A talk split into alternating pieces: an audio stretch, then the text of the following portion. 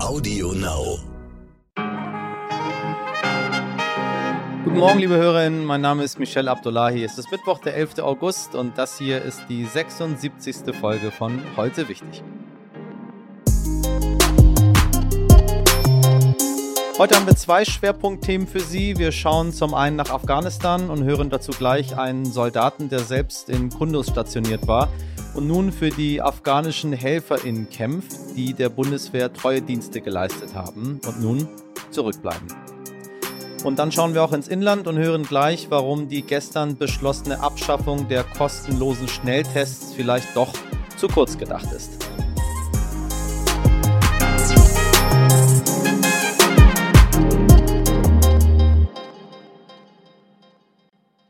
Aber zunächst einige News, damit Sie auch heute gut informiert in den Tag starten.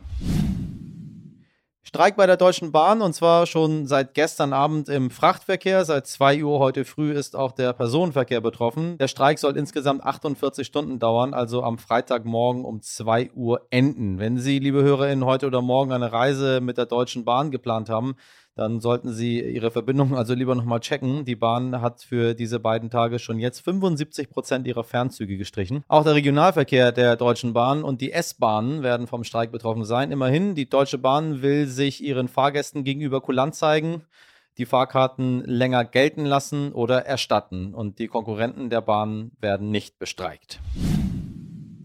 Wenn Sie sich heute vielleicht gewundert haben, warum wir erst um 6 Uhr und nicht schon um 5 Uhr online waren, für die ganz, ganz früh Aufsteher, ja, wir haben auf die neuesten Zahlen zur Bundestagswahl von Forsa gewartet und die haben es in sich. Laut RTL NTV Trendbarometer fällt die Union auf nur noch 23 Prozent zurück, die Grünen sind bei 20 und die SPD bei 19 Prozent, was übrigens der beste Wert seit April 2018 ist.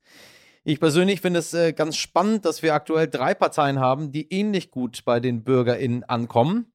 Und auf der anderen Seite finde ich es auch ein bisschen erschreckend. Der Anteil der NichtwählerInnen nämlich und Unentschlossenen liegt bei 26 Prozent. Liebe PolitikerInnen, es lohnt sich also in diesem Wahljahr besonders um jede Stimme zu kämpfen. Und meine Damen und Herren da draußen, wer nicht wählen geht, verwirkt in meinen Augen, das ist meine ganz persönliche Meinung, äh, zumindest das Recht über das, was danach kommt und gewählt wird, zu meckern.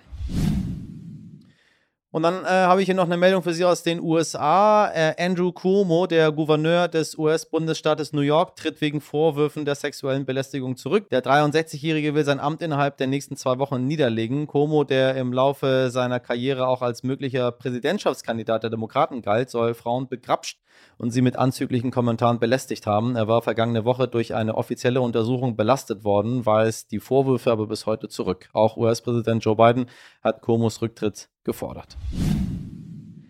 Kurz zum Sport. Der sechsmalige Weltfußballer Lionel Messi wechselt vom FC Barcelona zu Paris Saint-Germain. Schon gestern Nachmittag ist Messi in Paris gelandet. Heute soll er bei einer Pressekonferenz offiziell vorgestellt werden. Der 34 Jahre alte Argentinier hatte den FC Barcelona nach 21 Jahren bei seinem Herzensclub unter Tränen verlassen. Jetzt beginnt für Messi ein neues Kapitel in Paris und für den Weltfußball wahrscheinlich auch.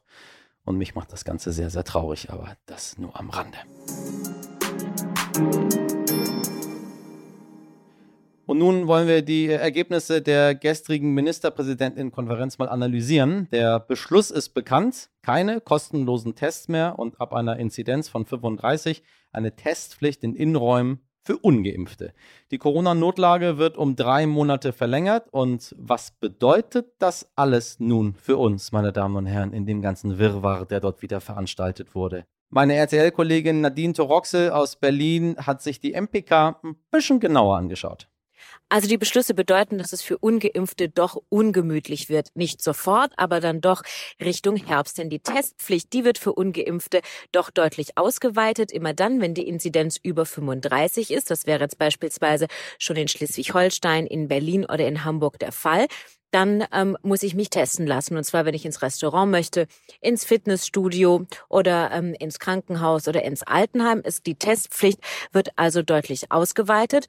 Und ab dem 11. Oktober müssen diese Tests, die bisher ja umsonst sind, selber bezahlt werden. Und das ist eben eine Variante der Politik zu sagen, neben Appellen eben auch Druck auf alle Ungeimpften auszuüben, weil man eben doch der Meinung ist, man braucht eine weitaus höhere Impfquote, als man sie bisher hat. Momentan liegt sie bei 55,1.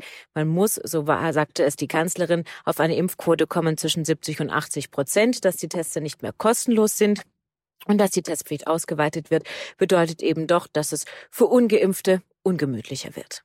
So, Nadine, ist die ganze Veranstaltung, hm, wie soll ich sagen, nur eigentlich ein Erfolg? Armin Laschet hat ja im CDU-Präsidium einen eigenen Fünf-Punkte-Plan präsentiert. Da starten ziemlich viele Dinge drauf, die ohnehin konsensfähig waren. Beispielsweise, dass diese Ministerpräsidentenkonferenz jetzt einen Impfappell an all jene richten soll, die sich bisher noch nicht haben impfen lassen. Aber auch das große Thema 3G, also das getestet, geimpft und genesen, dass das weiter gleichgestellt ist und dass somit auch Ungeimpfte jetzt nicht von Aktivitäten wie beispielsweise einem Restaurantbesuch ausgeschlossen werden.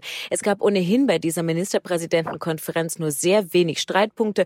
Man hat sich ein bisschen behagt, ein bisschen mehr diskutiert beim Thema, wie geht man eigentlich mit den Ungeimpften um und auch beim Thema Inzidenzwert hatte man viel Diskussionsbedarf und da hat man sich ja auch noch nicht wirklich einigen können. Denn es gibt ja noch keinen neuen Grenzwert. Man sagt zwar, ja, der Inzidenzwert erzählt, man guckt auch gleichzeitig auf die Belegung der Krankenhausbetten und auf die Impfquote, aber auf einen neuen Grenzwert hat man sich ja noch nicht festgelegt. Da sagte die Kanzlerin, das sei zum jetzigen Zeitpunkt noch nicht nötig. Ganz ehrlich muss man aber auch sagen, man hat sich da bisher einfach noch nicht einigen können. Wir haben es eben schon gehört, in der MPK wurde beschlossen, dass ab Mitte Oktober die Schnelltests nicht mehr bezahlt werden sollen. Bis vor kurzem dachte ich eigentlich, das sei eine tolle Idee, eine tolle Sache. Schließlich kommen da Millionen an Euro zusammen. Und warum soll ich das mitbezahlen, wenn mein Nachbar sich nicht impfen lassen möchte? Und wenn Sie mit so Menschen sprechen, die sich nicht impfen lassen möchten, nichts dagegen. Keiner muss sich in diesem Land impfen lassen, meine Damen und Herren. Aber keiner muss dann irgendwelche abenteuerlichen Erklärungen dafür äh, äh, hier dann parat haben, die ich mit Menschen, die sich nicht impfen lassen wollen, dann immer sofort einpräsentieren, obwohl ich gar nicht danach gefragt hatte. Also entscheiden Sie das ganz alleine. Aber Wer nicht mitmacht, muss ein paar Konsequenzen ertragen. Nun dürfen wir aber nicht vergessen, dass man sich trotz doppelter Impfung anstecken kann. So, gerade auch mit der Delta-Variante. So ist es dem 23-jährigen Fedor passiert, mit dem mein Kollege Dimitri Blinski gesprochen hat. Hallo Fedor, ich grüße dich. Hi Dimitri, hi. Wie geht's dir eigentlich so gesundheitlich gerade? Ja, mir geht's nicht ganz so gut. Ich bin leider an Corona erkrankt und äh, spüre auch einige der Symptome, trotz doppelter Impfung tatsächlich. Deswegen rufen wir auch bei dir an, genau. Äh, wie, wie kann das passieren? Also kannst du dir das irgendwie erklären und wie hast du dich überhaupt infiziert? Äh, ja, erklärt kann ich es mir leider auch nicht. Und äh, die Frage stelle ich mir natürlich auch, wie das passieren kann. Äh, allerdings höre ich tatsächlich, dadurch, dass äh, jetzt natürlich einige Freunde und Bekannte von mir es wissen, äh, das immer häufiger, dass sich auch in deren Freundes- und Bekanntenkreis wiederum Leute trotz doppelter Impfung angesteckt haben. Ähm, infiziert habe ich mich wohl im Urlaub. Äh, ich war in Ägypten und ähm, ja, das ist ja auch vom, vom äh, hier, vom Auswärtigen Amt angegeben, dass da halt gerade gewarnt wird, äh, davor dahin zu reisen. Da aber alles über einen deutschen Reiseveranstalter lief und dann auch versprochen wurde, dass Corona-Maßnahmen eingehalten werden, auch vor Ort, hat man sich natürlich gerade als doppelt Geimpfter nicht ganz so viele Gedanken gemacht. Ja, vor Ort ergab sich dann ein bisschen ein anderes Bild, äh, insbesondere halt auch durch ausländische Touristen und nicht Deutsche, die sich halt dann gar nicht an die Vorschriften gehalten haben.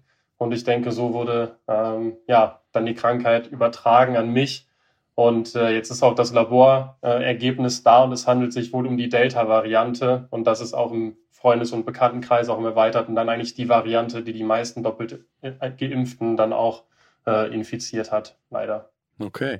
Wie ist bei dir im Moment die Situation? Also hast du Symptome? Wie geht's dir? Ja, danke der Nachfrage. Ähm, es variiert stark tatsächlich. Also es variiert teilweise von Tag zu Tag. Mal sind die ein bisschen stärker, mal ein bisschen schwächer. Es fühlt sich dann vor allem nach dem Aufstehen eigentlich jeden Tag immer an wie eine, wie eine Erkältung. Also der Kopf ist irgendwie zu, die Nase ist zu, man hustet so ein bisschen. Ähm, dann kommen danach eigentlich immer so ein bisschen Gliederschmerzen, bei mir vor allem so im oberen Rückenbereich, sage ich mal. Ähm, ich merke auf jeden Fall die Geschmackseinschränkungen, äh, Geschmacksverlust, je nachdem, äh, wie stark man das dann eben ausdrücken möchte.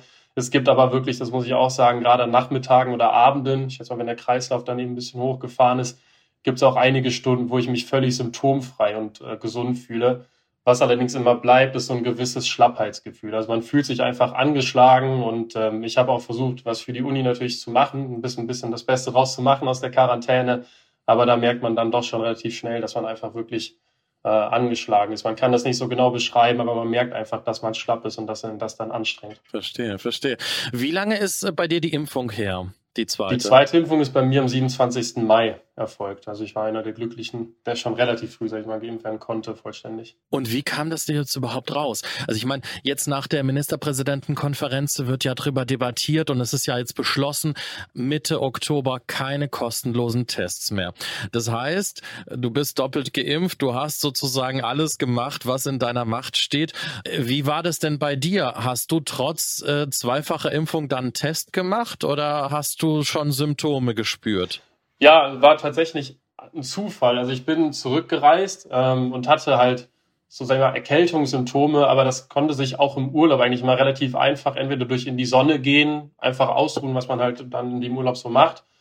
Und vielleicht abends einfach mal eine Aspirin nehmen, hat das eigentlich fantastisch geholfen, dann ging es mir gut. Und ich dachte eigentlich, dass ich mich bei der Klimaanlage einfach äh, ja, mir eine Erkältung geholt habe, weil die lief halt durchgehend aufgrund der hohen Temperaturen und ich äh, erkälte mich einfach immer, wenn, äh, wenn eine Klimaanlage in der Nähe ist. Und da war das halt dann zehn Tage am Stück durchgehend, auch nachts.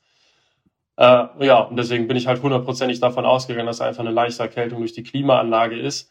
Und um ehrlich zu sein, genau was, was du ansprichst, also ich war auf dem Weg zum Einkaufen und dachte mir halt einfach, ja, jetzt mache ich halt einfach mal einen Test, was ja eigentlich gerade als doppelt geimpfter käme mir das gar nicht in den Sinn, mache ich auch, also habe ich auch eigentlich seit der Impfung nie wieder gemacht, weil es ja auch nicht muss.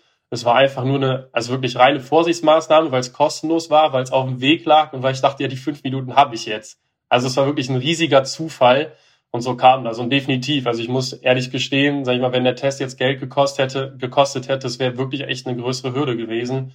Wäre es nicht einfach im Einkaufen, auf dem Weg zum Einkaufen, kostenlos und äh, schnell äh, zu erledigen gewesen, hätte ich mich wahrscheinlich nicht testen lassen und gedacht, ja gut, komme ich halt ein bisschen erkältet aus dem Urlaub zurück, ist ja nicht schlimm. Also ja, sehe ich definitiv eine große Hürde, wenn der Test äh, kostenpflichtig werden wird. Was, ähm, ja, was, was lernst du jetzt da draus sozusagen oder was sagst du jetzt auch deinen Freunden? Hat es bei dir jetzt einen gewissen Effekt, dass du sagst, du bist jetzt noch sensibler, auch ja. trotz Impfung? Ja, also auf jeden Fall. Ähm, auch jetzt für gegebenenfalls noch anstehende Reisen. Ich habe jetzt noch relativ viele Urlaubstage, wie wahrscheinlich einige Deutsche, einfach dadurch, dass im ersten halben Jahr noch viele Einschränkungen existiert haben habe mir überlegt, vielleicht halt nochmal zu verreisen, aber da bin ich jetzt auf jeden Fall deutlich sensibler geworden. Gar nicht so unbedingt vor der Angst, dass ich mich da nochmal anstecke. Also ich habe jetzt, glaube ich, damit genesen und geimpft, tatsächlich einen relativ hohen Schutz, äh, aber natürlich auch aus dem Grund, aber vor allem, äh, ja, weil ich den Virus natürlich nicht weiter verbreiten möchte. Ähm, und äh, man ist auf jeden Fall sensibler und wo ich jetzt auch viel hinschiele, äh, ist auf den Fußball zum Beispiel. Also ich bin äh, FC Köln-Fan und der FC ist jetzt einer der ersten Fußballvereine, der so eine 2G-Regelung einführen will, also nur ge geimpft und genesen. Ja, und da muss ich jetzt ganz klar sagen, bin ich natürlich skeptisch, weil anscheinend ist dann doch nicht unbedingt nur das Impfen der Weg aus der Pandemie, sondern vor allem das Testen. Äh, und meines Erachtens nach sollte man wirklich einfach, wie auch der ähm, Präsident der Welt, der, des Weltärztebundes Montgomery halt irgendwie dafür plädiert, einfach alle testen, auch geimpft und genesen und es dann den Zutritt erlauben. Also ich werde da definitiv in Zukunft stärker darauf achten. Meine Freunde kriegen es ja bei mir auch mit und sind natürlich auch weiter sensibilisiert jetzt für das Thema. Fedor, vielen lieben Dank dafür, dass du mit uns sprechen konntest und wolltest. Ich hoffe, wir haben dir die Quarantäne so ein bisschen versüßt. Auf jeden Fall. Und ähm, natürlich weiterhin gute Besserung und ich hoffe, dass das Ganze dann doch jetzt alles einen milden Verlauf nimmt. Vielen Dank, Dimitri. Dankeschön. Nach Fedors Geschichte frage ich mich jetzt, wie hoch ist eigentlich das Risiko, als doppelt geimpfter zu erkranken und warum macht eine Impfung doch Sinn? Dazu hat uns Virologe Martin Stürmer eine Nachricht geschickt. Es ist nicht unmöglich, sich trotz zweifacher Impfung noch einmal mit SARS-CoV-2 zu infizieren. Ähm, wir sehen diese Zahl der Impfdurchbrüche ja durchaus in Deutschland häufiger. Das ist jetzt kein extrem hoher Prozentsatz, ähm, aber es sind eben auch nicht äh, ganz wenige Patienten. Ähm, nichtsdestotrotz ist die Impfung äh, ein ganz, ganz wichtiger Bestandteil in der Pandemiebekämpfung, auch wenn wir jetzt äh, über, mit, mit Impfdurchbrechen leben müssen. Das kennen wir auch aus der Vergangenheit von vielen anderen Impfungen. Und äh, letztendlich, wenn wir eine ausreichende Impfquote eben in der Bevölkerung haben, dann ist es äh, relativ ähm, ja, unwichtig, wenn wir da vereinzelt Impfdurchbrüche sehen, ähm, weil es dann trotzdem nicht zu einer großartigen Übertragung an andere Menschen kommen kann. Das ist natürlich in der jetzigen Zeit, wo wir noch nicht ganz so hohe Impfquoten erzielt haben, durchaus ein, ein äh, Aspekt, den man nicht außer Acht lassen sollte. Insofern gilt für mich weiterhin, dass eben jemand, der geimpft ist, nicht alle Vorsicht äh, dahin äh, fahren lässt, sondern sich weiter adäquat verhält, eben an die Corona-Regeln hält. Und das sollte man so lange auch beibehalten, bis äh, letztendlich jedem Menschen in Deutschland ein, eine Impfung angeboten werden kann. Wenn wir soweit sind, dann können wir über die Rückkehr zur Normalität diskutieren. Tja, und wie schätzt Virologe Martin Stürmer das ein, was die MPK da gestern beschlossen hat? Die generelle Abschaffung der kostenlosen Corona-Tests ab Oktober, ja, ist sicherlich äh, nachvollziehbar. Ähm, es übt einen gewissen Druck auf äh, all die Menschen aus, die sich äh, immer noch nicht kostenlos impfen lassen möchten und äh, zwingt sie in Anführungszeichen dazu, ähm, eben einen, einen kostenpflichtigen Test als ähm, Einlasskarte für diverse Veranstaltungen oder Aktivitäten äh, in Kauf zu nehmen. Ähm, natürlich ähm, verlieren wir damit ein äh, niederschwelliges äh, Angebot, äh, das uns äh, auch bei der Bekämpfung der Pandemie durchaus geholfen hat. Nämlich, äh, wenn man viel testet, wird man auch einiges finden, einige Menschen finden, die wirklich positiv sind, die wir sonst mit anderen Testangeboten nicht bekommen hätten. Aber insgesamt denke ich, ist das ein, ein vernünftiger Kompromiss. Es ist äh, keine direkte Impfpflicht. Es ist auch äh, kein, meiner Meinung nach kein zu starker Druck auf die Menschen, die sich bis dato nicht haben impfen lassen. Und jetzt zu unserem zweiten großen Thema heute. Fast 20 Jahre lang hat die deutsche Bundeswehr in Afghanistan gekämpft. Die deutsche Sicherheit wird auch am Hindukusch verteidigt. Sie erinnern sich vielleicht an die Worte von Peter Struck. Im Juni sind die deutschen Truppen dann abgezogen. Zurück bleiben tausende afghanische HelferInnen, sogenannte Ortskräfte. Sie haben den deutschen SoldatInnen bei ihrer täglichen Arbeit geholfen, zum Beispiel als ÜbersetzerInnen oder als Köche. Den afghanischen Ortskräften droht nun das Schlimmste. Sie fürchten die Rache der radikal-islamischen Taliban, die in den letzten Tagen immer größere Teile des Landes erobert haben. Deshalb können die meisten Ortskräfte ein Visum für Deutschland beantragen, zumindest in der Theorie. In der Praxis lässt die deutsche Politik die Ortskräfte leider, leider ziemlich im Stich. Gleich hören wir Markus Grodian dazu. Er ist Hauptmann bei der deutschen Bundeswehr und war selbst vor einigen Jahren in Afghanistan stationiert. Heute ist er Vorsitzender des Patenschaftsnetzwerkes Afghanische Ortskräfte. Das Patenschaftsnetzwerk hat sich eigentlich gegründet, um äh, Ortskräften und übrigens nicht nur von der Bundeswehr, sondern aller Ressorts, also alle Ortskräfte Deutschlands, bei der Integration in Deutschland zu unterstützen. Ähm, wir finden es unabdingbar, dass man zur Integration in Deutschland äh, auch in Deutschland ist und die, die antragsberechtigt sind, die in Afghanistan nun noch sich befinden, die versuchen wir äh, durch Anmietung von Safe Houses, also äh, Gebäuden mit hohen Mauern, äh, vorne einer Wache und äh, Bunkern drin, äh, dass, denen die Sicherheit zu geben, dass sie in der Zeit in Kabul unterkommen können und die Zeit dort überstehen, bis sie ein Visa haben, um dann hoffentlich in eine Maschine zu steigen und nach Deutschland zu fliegen. Und wo das nicht möglich ist, weil sie sich das nicht leisten können, werden wir auch da unterstützen und das finanziell ermöglichen, genauso wie wir schon ermöglicht haben, dass Leute aus Masai Sharif nach Kabul fliegen konnten, weil der, weil der Landmarsch zu gefährlich war. Äh, wir sprechen hier von äh, derzeit noch circa 3000, 3500 Menschen, die antragsberechtigt sind für Visa. Teilweise haben sie die Visa schon, aber der Großteil hat die Visa-Prozesse noch nicht begonnen und äh, die sich derzeit in Afghanistan noch äh, befinden. Weiterhin gibt es äh, eine Gruppe von circa 500 bis 1000 Ortskräften, die äh, ohne äh, dass sie antragsberechtigt sind, äh, sich in Afghanistan befinden. Es gibt ja politische Regeln und, und Rahmenbedingungen, die festlegen, wer wann antragsberechtigt ist.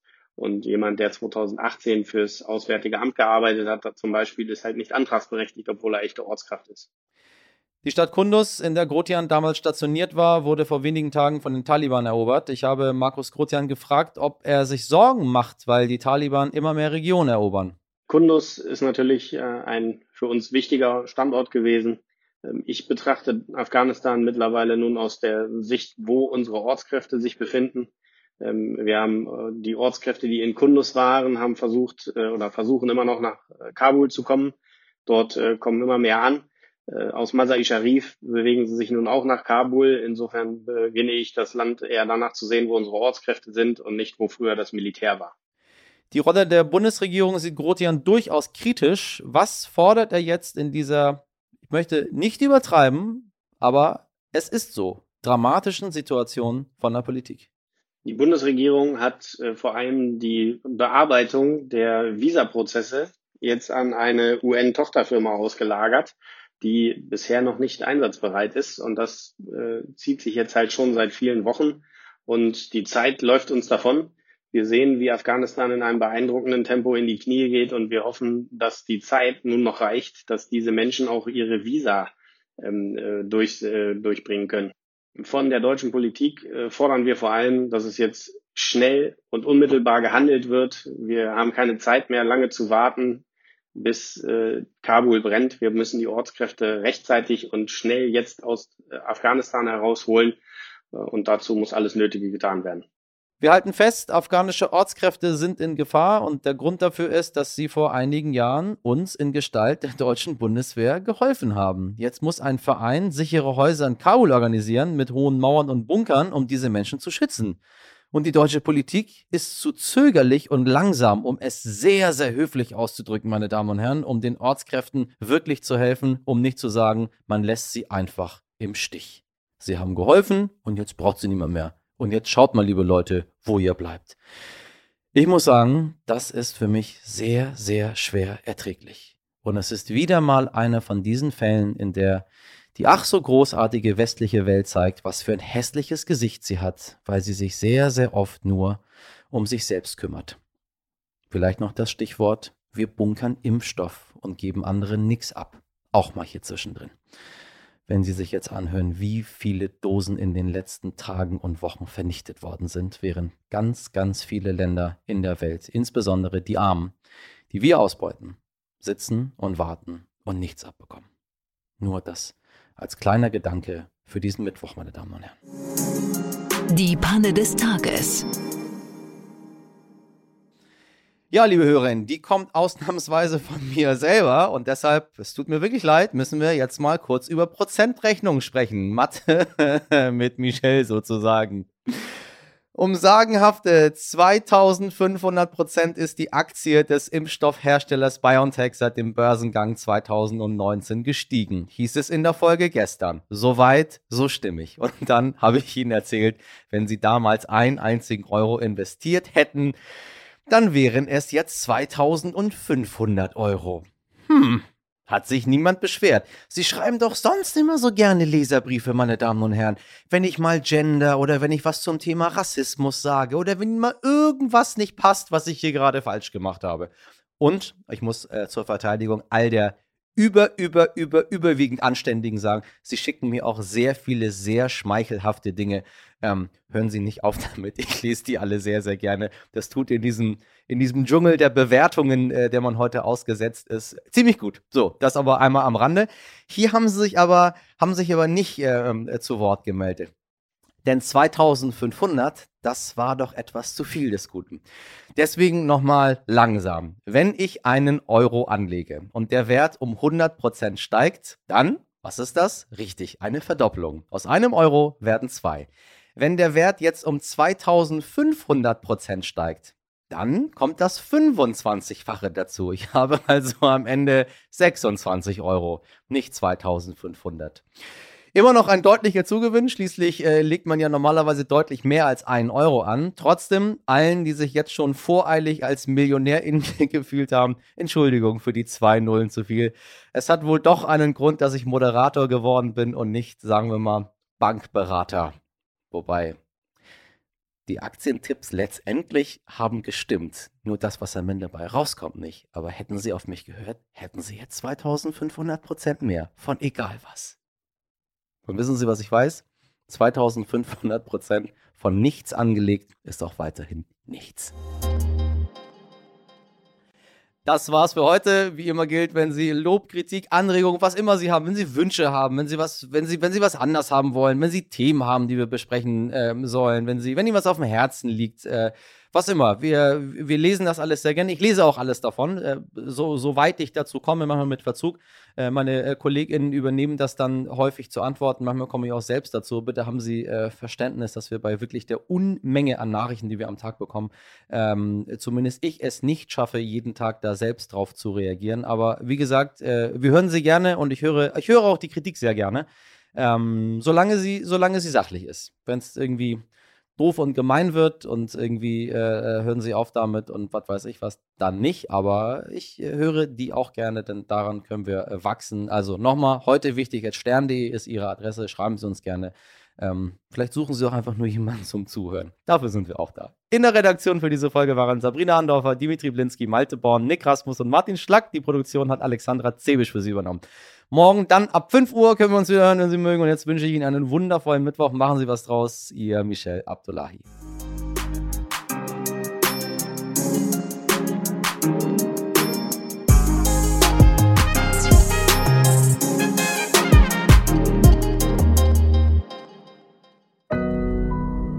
Audio Now.